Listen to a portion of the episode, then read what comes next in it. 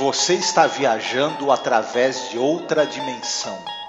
Uma dimensão não só de imagens e sons, mas também da mente. Uma jornada a uma maravilhosa terra, cujas fronteiras são as da fantasia.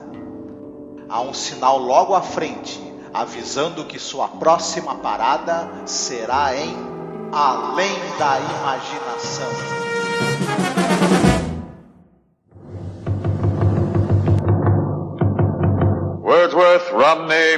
Field investigation finding obsolescence. Do you know why you're here, Mr. Wordsworth?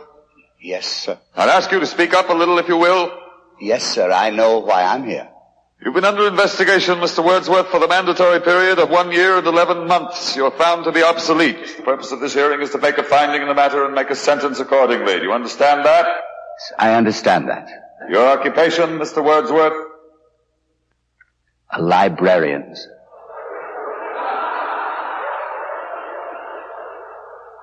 A what? A librarian, sir.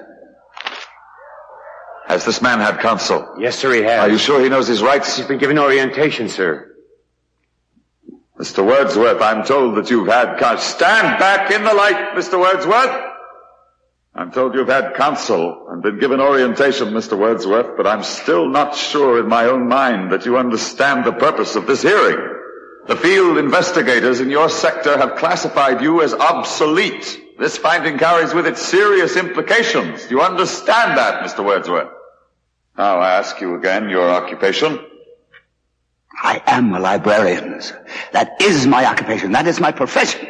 If you people choose to call that obsolete, Olá, ouvinte! Seja bem-vindo a mais um programa sobre a série clássica Além da Imaginação, o último da segunda temporada.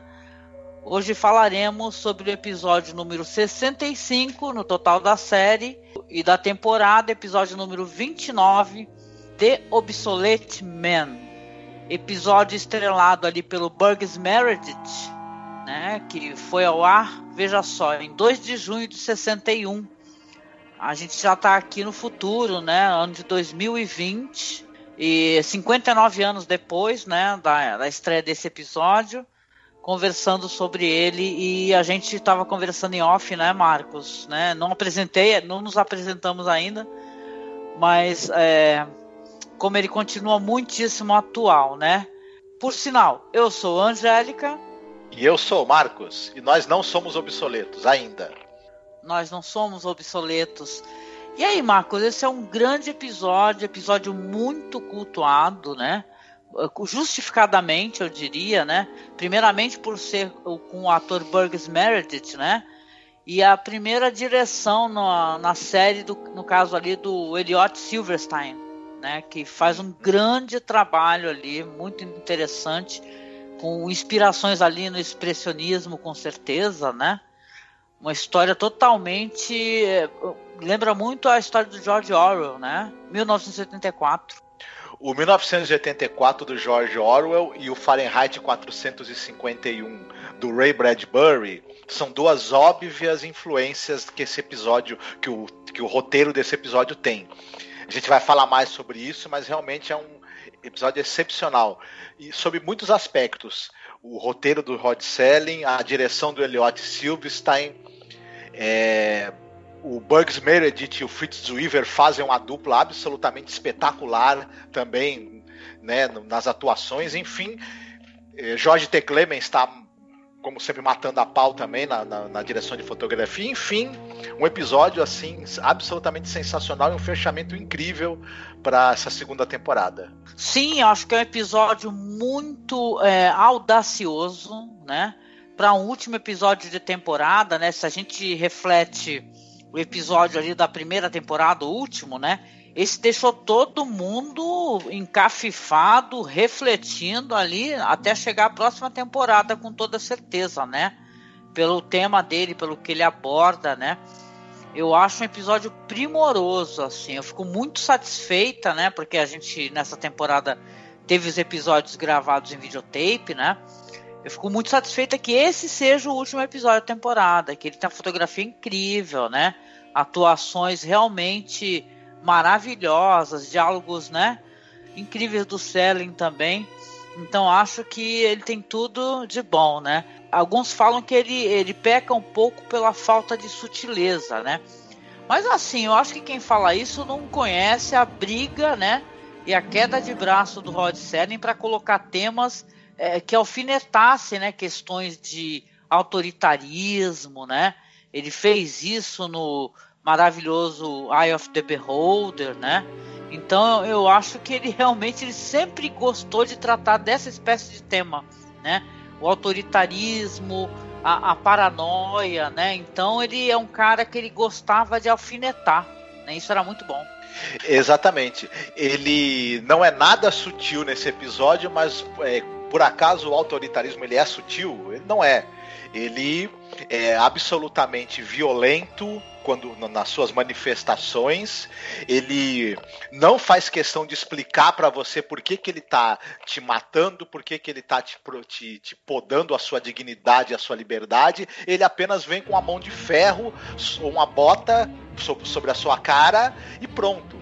E acho que talvez essa coisa que o, o Selling é, não explica muito, né? Ele, ele não, nem há tempo, inclusive. A gente tem que lembrar que é um episódio de 20 e poucos minutos.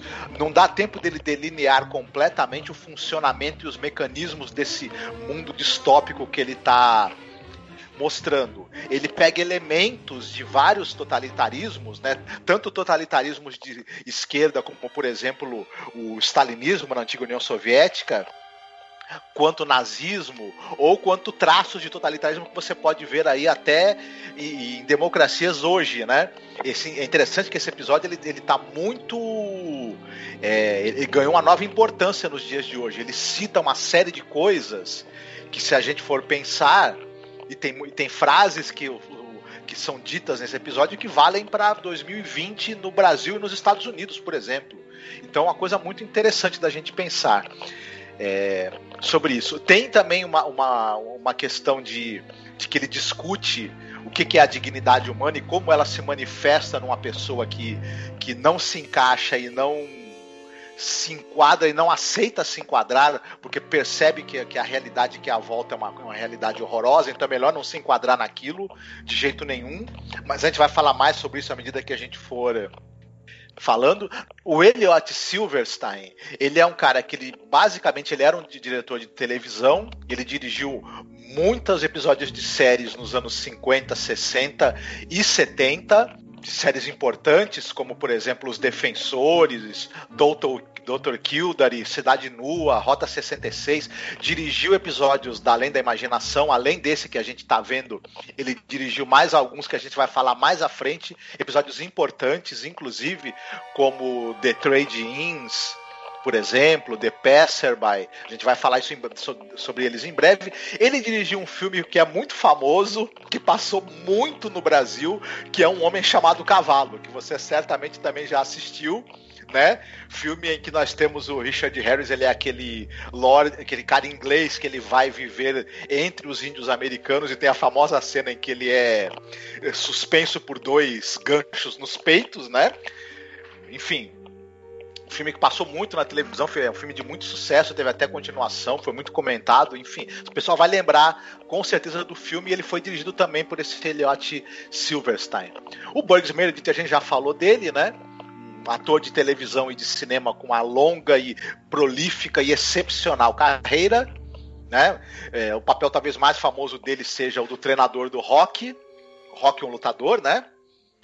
Sylvester Stallone, mas além disso ele tem participações em muitas e muitas. Ah, ele também era o pinguim da série do Batman, série dos anos 60, né, com Adam West, entre outros dezenas, centenas de, de aparições em, em, séries e em filmes. O Fritz Weaver, ele é, por exemplo, o pessoal talvez lembre dele daquela série Holocausto, uma série sobre o Holocausto dos judeus, né, durante a Segunda Guerra do nazismo série que foi muito comentada, fez muito sucesso. Tem o James Woods no, no, nos papéis principais e tem também a Meryl Streep na série. Passou na televisão brasileira, o pessoal assistiu com certeza.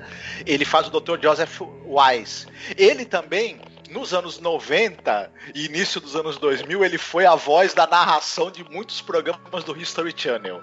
Quem acompanhava o History Channel nessa época talvez vá lembrar dele. Ele também é um ator de televisão e um cara que começou no teatro, ganhou várias, teve várias indicações para prêmios e ganhou prêmios na Broadway e nas atuações dele no teatro e participou também de dezenas de séries de TV importantes. Um grande ator também. É, realmente, nossa, e você falou desse filme Um Homem Chamado Cavalo.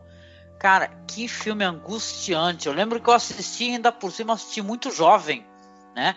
E eu fiquei com aquela cena impressa na minha memória, assim, de uma maneira terrível, né? E tal, do cara sendo levantado ali por ganchos ali, aquilo ali é impressionante. Causou muito na época esse filme, hein? Não sabia que esse que era esse diretor. Eu não tinha pesquisado isso ainda. Pois é, é um episódio aqui, como a gente está comentando, de final de temporada. Né, a gente, claro, faz sempre aquele episódio do top 10 da gente, né? O que, que a gente gostou mais, o que, que a gente gostou menos. Eu acho que nessa temporada até que a gente é, foi muito generoso assim com alguns episódios, né, e tal. Mas com certeza a gente vai é, cavucar aqui na nossa cabeça e o próximo episódio aqui, o próximo, próximo podcast, vai ser o nosso top 10, tá? Mas, né, sem mais delongas, até para a gente poder é, comentar umas outras relações, né? Vamos falar aqui sobre a sinopse, Marcos. Hoje é a sua vez de fazer a sinopse. Muito bem. É, o episódio fala sobre um, um homem chamado Roney Wordsworth. Ele é um cara que tem é um bibliotecário, só que ele vive num futuro totalitário, né, uma sociedade totalitária, e que quando você e que ela é uma sociedade que como, to, como outros totalitarismos, ela persegue o intelecto, persegue a razão, persegue a cultura, então os livros estão proibidos. E o nosso amigo Romney Wordsworth, ele era bibliotecário. E essa sociedade distópica, além dela banir os livros, ela banir uma série de coisas, as pessoas que lidavam com aquele tipo de coisa que está banida são julgadas e, se consideradas obsoletas, elas são condenadas à morte. E o nosso amigo, o Romney, ele está justamente diante de um conselho que vai julgar se ele é, se tornou realmente obsoleto ou não. E caso ele seja condenado, ele, ele pode ser condenado à morte. Detalhe: as pessoas elas têm uma possibilidade, elas podem escolher a maneira como vão ser eliminadas. E isso vai fazer, vai, vai ter uma certa importância aí dentro da história, inclusive, né? A, a maneira como o, o, nosso personagem vai decidir, ele vai acabar sendo condenado, vai ser considerado obsoleto, né? Num julgamento presidido pelo, pelo chanceler ali, que é um sujeito é, ele é o estereótipo do líder, né? De, de, totalitarismo, aquele cara cheio de si, cruel e que adora discursos de palavras pomposas, né? Pra te esvaziar, né? Pra te, te, te coisificar antes de, antes de, de te jogar fora, né? E, mas o, o, nosso amigo Wordsworth ele tem uma carta na manga, né? Que o próprio é, chanceler não espera e é mais ou menos isso que trata o episódio. Pois é, vai ter um desfecho ali muito interessante, né? É engraçado assim, né? Porque a gente pode olhar para esse episódio e a gente pensar, nossa, é uma distopia, né? Que é um futuro terrível, né? Só que é, você recorda de pessoas sendo é, dispensadas, eliminadas, assim, porque estão sendo ali categorizadas como desnecessárias, né? Isso é uma coisa que acontece hoje em dia, né? A gente vê todos esses movimentos muito importantes e vê todas as coisas que acontecem atualmente, né? Toda, todo esse fervor né, mundial e tal, e, e movimentos como Black Lives Matter, né, e tal. Então você vê que aqui no ano 2020 as pessoas estão ainda lutando né, para que a, mostrar que sim, eu sou um ser humano, sim, a minha vida importa. Esse roteiro ele, ele estabelece ali uma conexão né, com diversos regimes ao longo da história. Né? Ele, ele menciona, né, tem um momento no diálogo ali do personagem com o chanceler, ele fala de Hitler, né? Então Quer dizer que tem uma, uma conexão é, com governos assim. A própria abertura do Rod Serling, né? Ele, ele fala assim: você entra nessa sala por sua própria conta e risco porque leva ao futuro. não a um futuro que será, mas que poderá ser. Este não é um mundo novo, é simplesmente uma extensão do que começou no antigo. Ele se padronizou após cada ditador que já plantou a sua marca e pisou com a sua bota nas páginas da história desde o início dos tempos. Então, quando você vê é, e eu acho que é importante a gente apontar isso daí, né? A gente, a gente colocar isso dentro do tempo que nós vivemos, né? Aí a gente vê como é que está aqui no Brasil a questão da, da das produções, como é que está o mercado audiovisual brasileiro, é, como está sendo impedido a captação financeira, né? Os protestos ali da, da classe artística, recursos destinados à educação é, inexistentes, né? Então, existe, claro, agora na nossa atualidade, isso é importante a gente colocar, né? Afinal, esse episódio foi ali passado 59 anos antes, porém continua muitíssimo atual. Aliás, além da imaginação, tem uma coisa assustadora de continuar muito atual, né? Porque você vê que hoje em dia as pessoas estão querendo desvalorizar o conhecimento científico, né? E as pesquisas e tal, ou mesmo pessoas que estão ali, que têm é, doutorado, pós-doutorado, e tem todo um, toda uma quantidade de saber e de conhecimento para poder divulgar, né? Hoje em dia é a festa do Zap Zap, né? O que importa é o que você recebe no seu WhatsApp, né? Então é importante a gente falar que realmente parece uma distopia, né? Até por causa de todo o visual, né? Que remete a, aqueles filmes antigos dos anos 30, ao expressionismo alemão, né? Uma história do George Orwell, né? Até porque tem um cara num, num palco, né? Bem alto, né? As pessoas estão todas ali abaixo. Então, é, é para mim, parece na verdade, né? Não sei se uma distopia, me parece uma grande de uma realidade possível, né? Se a gente não se mobilizar para poder alterar, né? Não sei o que, que tu pensa sobre isso. Eu penso de maneira bem parecida com a sua. Como você mesma salientou, o Rod Serling deixou bem claro. Ele pega elementos de ditaduras do passado, na, é, que já eram do passado na época que ele escreveu o roteiro, nem tão do passado assim, né? Na verdade, estavam até próximas. E pega elementos de todas elas e constrói uma outra é, ditadura que pode acontecer no futuro se a, se a gente repetir os erros do passado né? E ele deixa bem claro, é fácil identificar, né? E o, o, os caras são inimigos da razão, são inimigos da, da, da, cultura, são inimigos da inteligência. Uma, uma sociedade em que o, o, professor é o inimigo, em que o doutor, o pesquisador, o cientista é o inimigo, em que as pessoas que. os artistas, as pessoas da, do, do, do da cultura, os jornalistas são o inimigo, o amigo é o carrasco né? É o censor, é o assassino, é o torturador, é o homem medíocre, a mulher medíocre que só falam besteiras, idiotices e coisas rasas e que tem a cabeça vazia e o coração de pedra. É isso que, que essa é, e é, uma sociedade e é, e é esse modelo de sociedade que, né? É, infelizmente, uma, uma parte das pessoas parece que, que, que quer isso daí, acha isso bonito, ah, tem até orgulho de ostentar um gosto por esse tipo de excrescência. Então a gente realmente tem que tomar muito cuidado para não acabar numa, numa, distopia igual a que o Selling está descrevendo nesse, nesse é, episódio. Agora, é muito bonito quando você vê um sujeito que é, os livros estão banidos, mas ele é uma pessoa apaixonada pelos livros, né? É, a religião Deus é citado como símbolo da, da, religião e da religiosidade. Está banida, mas ele é uma pessoa apegada à sua, à sua religiosidade, à sua fé.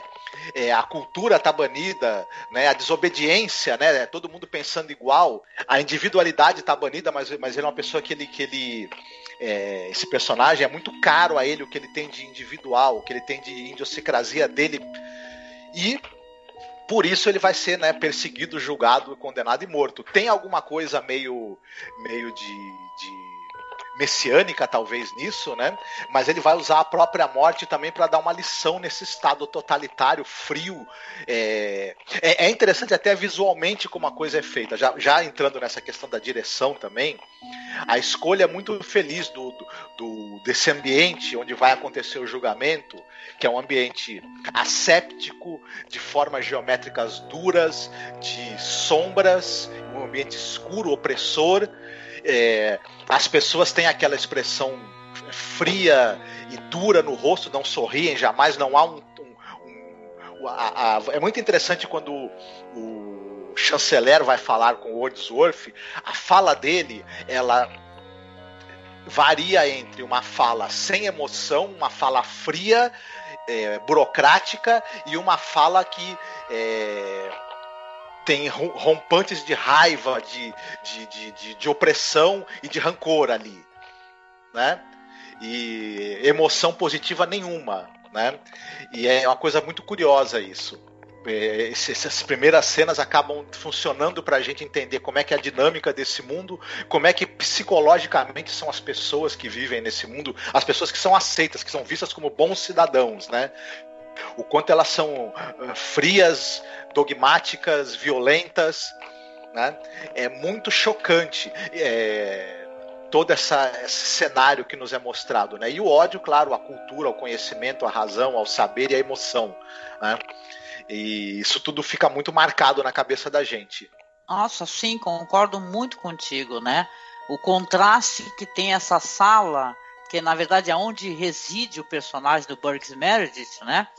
que é um lugar que você vê que ele é repleto de livros, os móveis ele fala que foram feitos por ele mesmo, né? O cara até zomba disso, né? Que ele tinha essa habilidade, mas ele não continuou utilizando essa habilidade, então se tornou obsoleto, devido a isso, né? E todo o conceito, né, de você ser obsoleto apenas porque você uh, você ama a literatura e você se importa com a literatura e você tem seu credo. E aí eu queria até colocar uma questão também rapidinho, que é assim, no episódio especificamente se fala do cristianismo, né? Ele é um cara que acredita em Deus, né? Porém o Estado provou que Deus não existe. Mas isso daí também serve como uma representação de toda a liberdade religiosa, sabe? Você pensar em todas as religiões que são silenciadas, que as pessoas não têm é, o direito a exercer a sua, a sua religião, né, os seus credos, né? Por exemplo, você você pensa nos locais assim de candomblé que foram incendiados, né? Então, porra, isso daí é o pessoal não conseguindo, não tendo o direito de exercer a sua fé, o seu credo, né? Então isso é uma representação, né?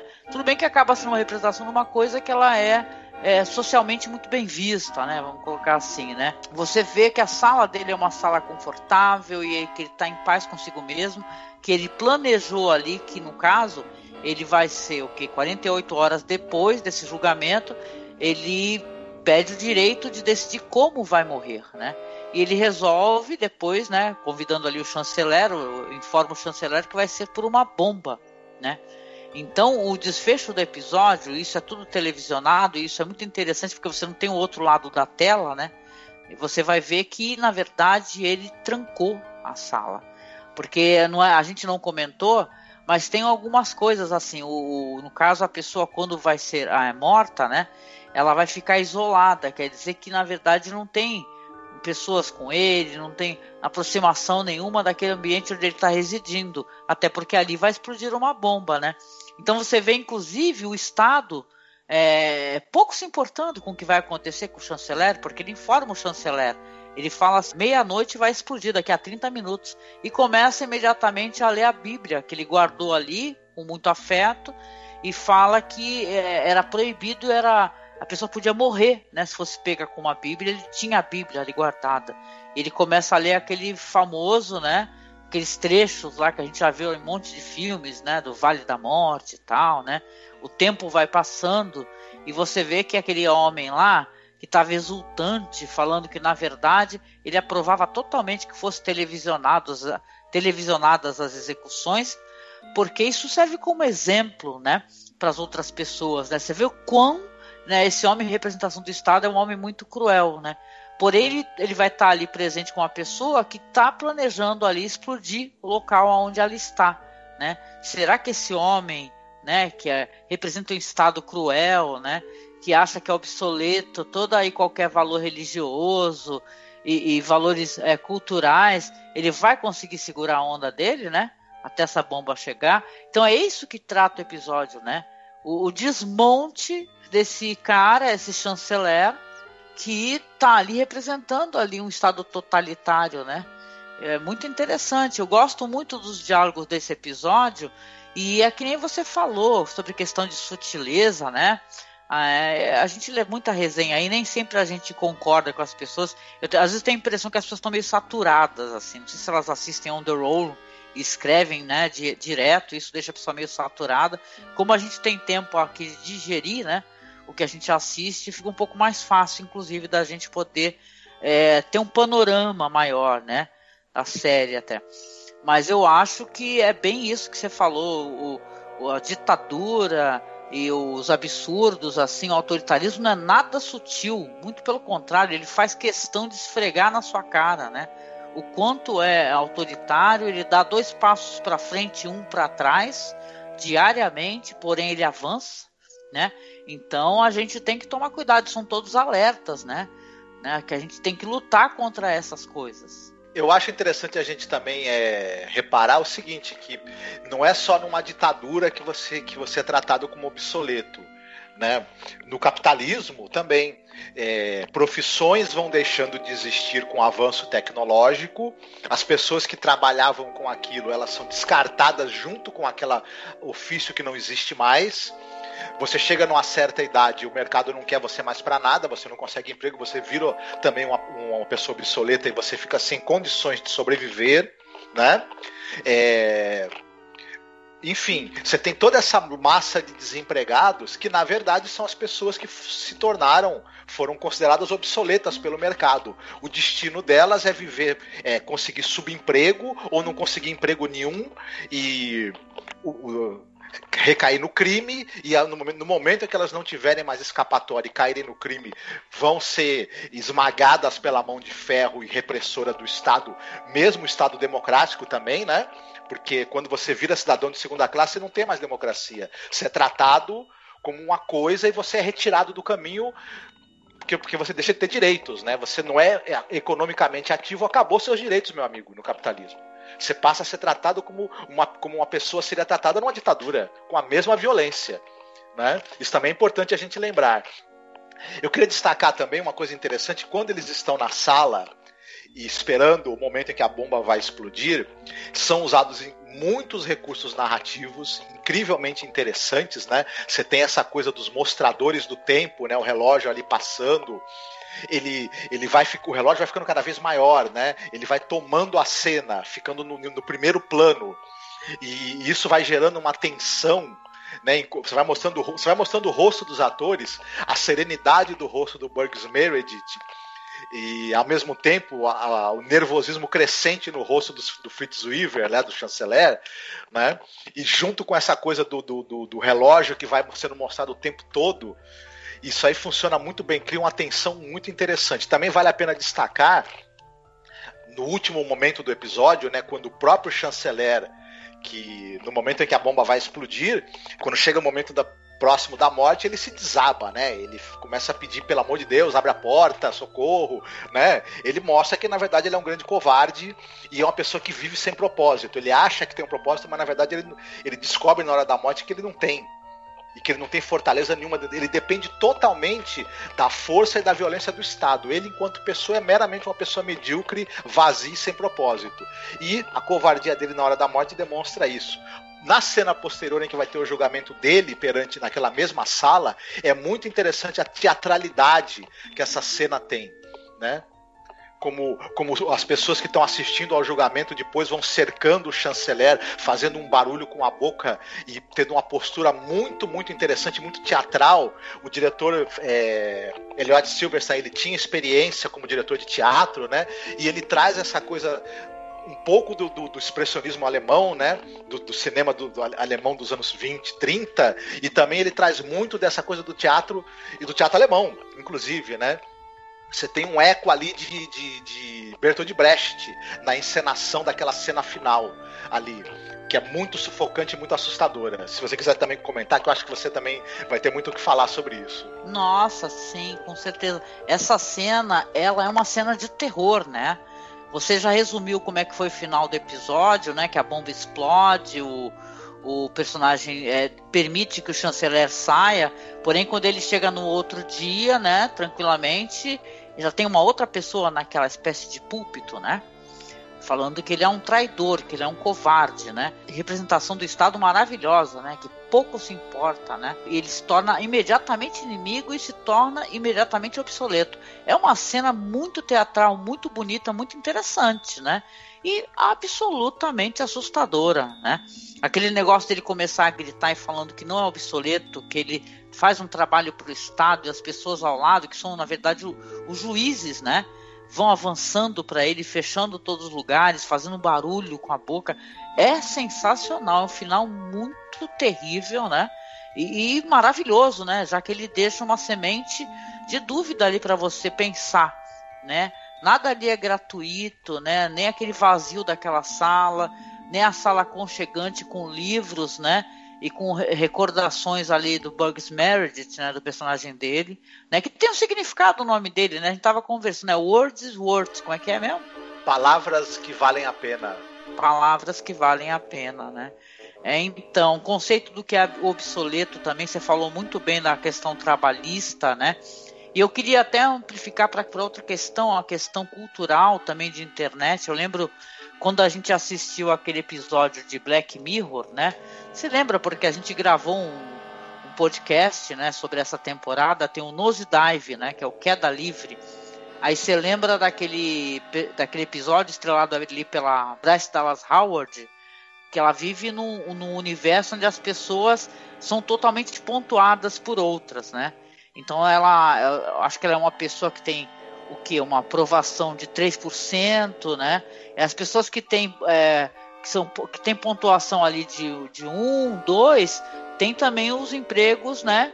Mas é, vamos colocar assim, os empregos que a, a sociedade considera relevantes, né? Tem aquela mulher que é caminhoneira, aquela conversa.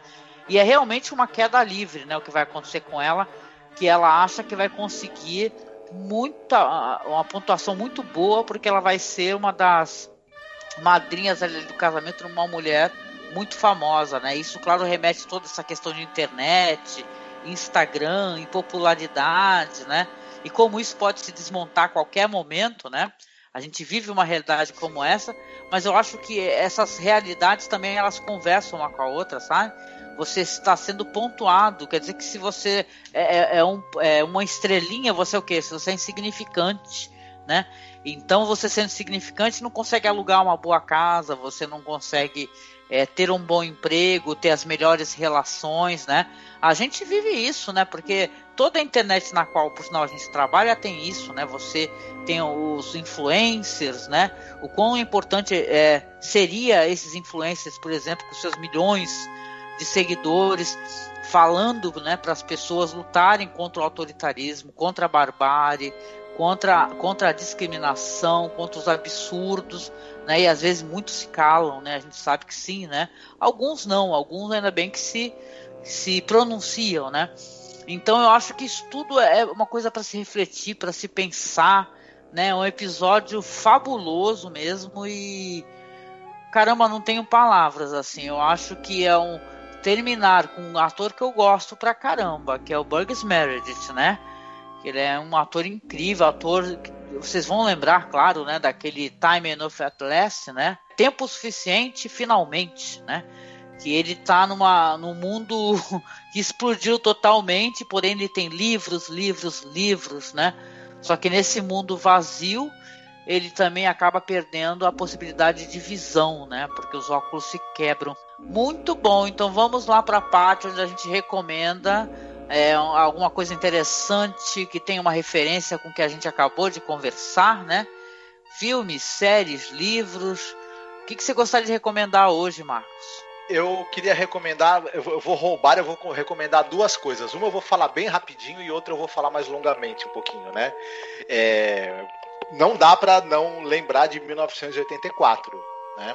Quando a gente vai falar desse, desse episódio. E tem aquela versão inglesa de 1956, dirigida pelo Michael Anderson, é com o Edmund O'Brien, o Michael Redgrave e a Ian Sterling. É, uma, é talvez a melhor versão que já foi feita desse livro para o audiovisual, é um, absolutamente sensacional esse trabalho. E uma coisa boa, ele está no YouTube completo tem a versão legendada e versão dublada. Então é bem fácil das pessoas assistirem, né? Então é uma, é, é uma das minhas dicas. A outra dica é as pessoas que tem, vão ao teatro, gostam de teatro, prestem atenção. Se vocês ouvirem falar que está tendo uma montagem de uma peça chamada Diálogo Noturno com o Homem Vil, do, do autor Frederic Dürrenmatt, não deixe de ir. É, esse texto fala sobre um escritor que é, que é preso né, por um regime ah, totalitário, ele está esperando ser executado. E olha só que interessante, porque é, inclusive é, é, essa peça certamente foi uma das influências do, do do hot selling. O, o cara tá esperando ser executado e ele recebe a visita do cara que do carrasco que vai executá-lo. Eles têm uma longa conversa sobre os papéis de cada um.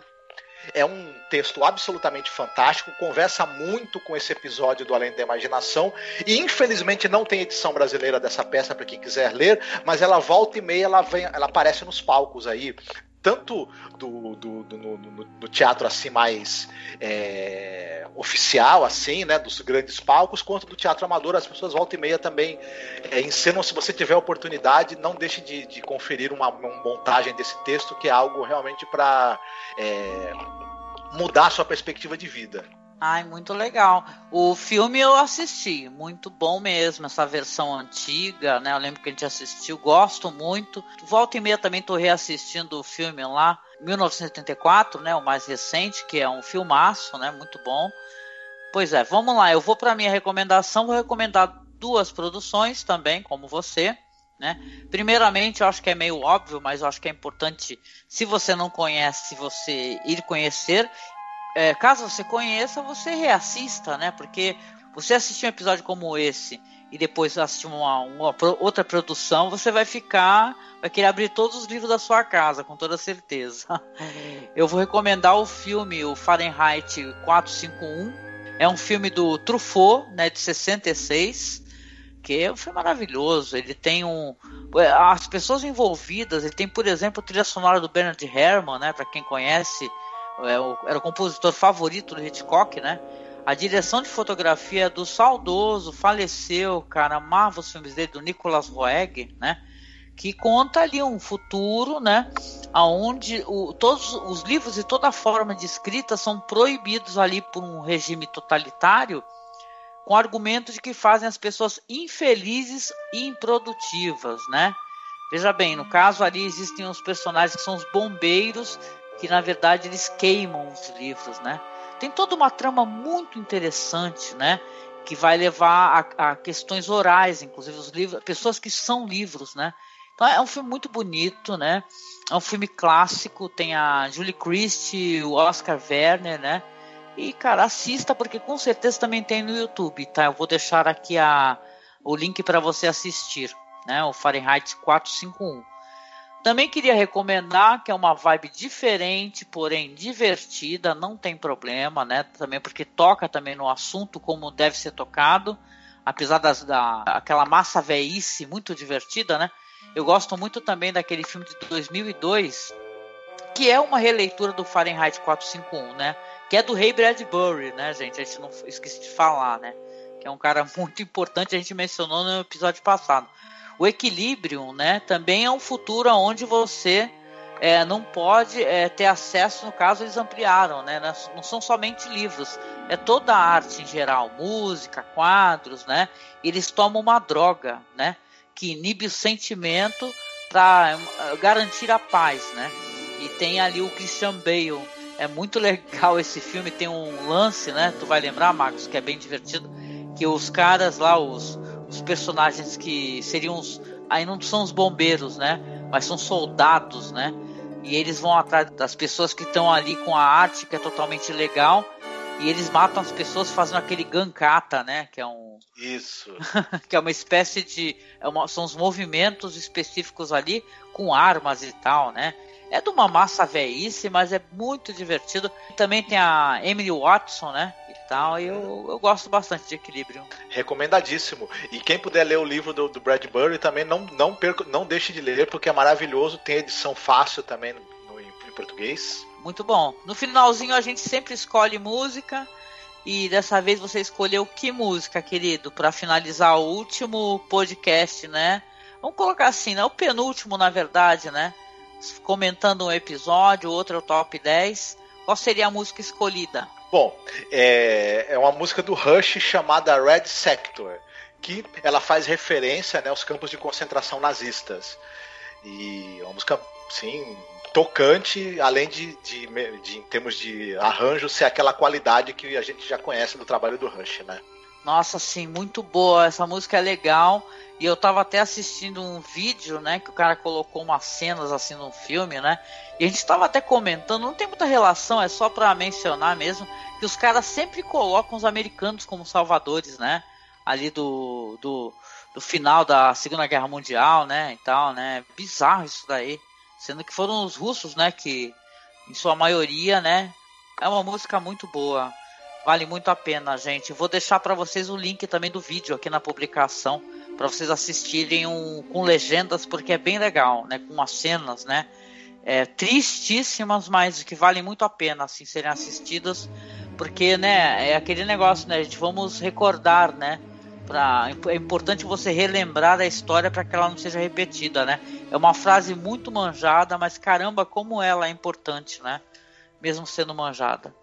Mas é isso, querido ouvinte, nós estamos aqui chegando ao final de mais um programa sobre a série clássica Além da Imaginação, sobre episódio muito interessante. Quero agradecer né, a sua companhia, você estar conosco aqui ao longo de, de todos esses episódios dessa temporada. E pedir para vocês, por favor, acessem lá o nosso site, que é masmorracine.com.br, porque lá vai estar tá todo esse conteúdo, links do que a gente comentou, clipe, etc. Inclusive a música final escolhida pelo Marcos. Então não deixem de acessar, tá? Acessem também, por favor, e curtam a nossa página lá no Facebook, que é Masmorra Cine. Também tem o nosso perfil no Twitter, que é arroba. E no Instagram nós estamos como arroba masmorra cine também.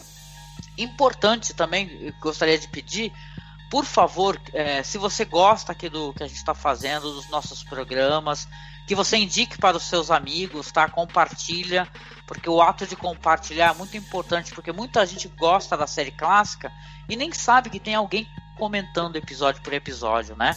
Às vezes está passando batido. Então, se você puder compartilhar o vídeo, compartilhar o nosso canal, se inscrever no nosso canal também, porque a gente tem pouquíssimos inscritos, né? Veja bem, isso daí não nos demove de fazer, né? Esse trabalho mas é uma coisa legal, né? Você saber que está sendo acompanhado e a pessoa está curtindo o seu trabalho, comentando como vocês comentam, por sinal, muito obrigada, tá? Então, por favor, lembra sempre de compartilhar, porque se você não compartilhar, né, como é que outros também vão acessar, né, se você está gostando. E claro, se você puder, querido ouvinte, nosso amigo aqui que nos escuta no YouTube ou está escutando pelo site, seja nosso padrinho ou nossa madrinha, Aqui abaixo está o link do Padrim e do Colabora aí, onde nós temos ali uma plataforma de apoio, né? Você doando aqui algum valor, a gente consegue manter o nosso site no ar, né? Pagar o servidor, tentar arrumar equipamento novo, né? Que o nosso áudio está bem sofrível, né? Devido ao equipamento que está velho, né? Precisamos trocar, né? Então, se você puder, apoie a gente. E é isso, né, Marcos? Obrigado aqui mais uma vez por um programa maravilhoso, de uma série que você muito me recomendou e recomenda faz tempo, né? E é muito bom acompanhar ela contigo e conversar sobre ela com você. Obrigada, viu, querido? Imagina, é um prazer. O prazer é meu. É isso, ouvinte. Então, um beijo para você. E a gente se vê aí no próximo programa, que é o nosso Top 10, o último programa falando sobre a série Além da Imaginação. Tá bom? Beijinho e a gente se vê lá. Fiquem bem, se cuidem. Se você disser não pro autoritarismo, ele vai começar a bater o pé, chorar e vai se encolher em posição fetal. Sim.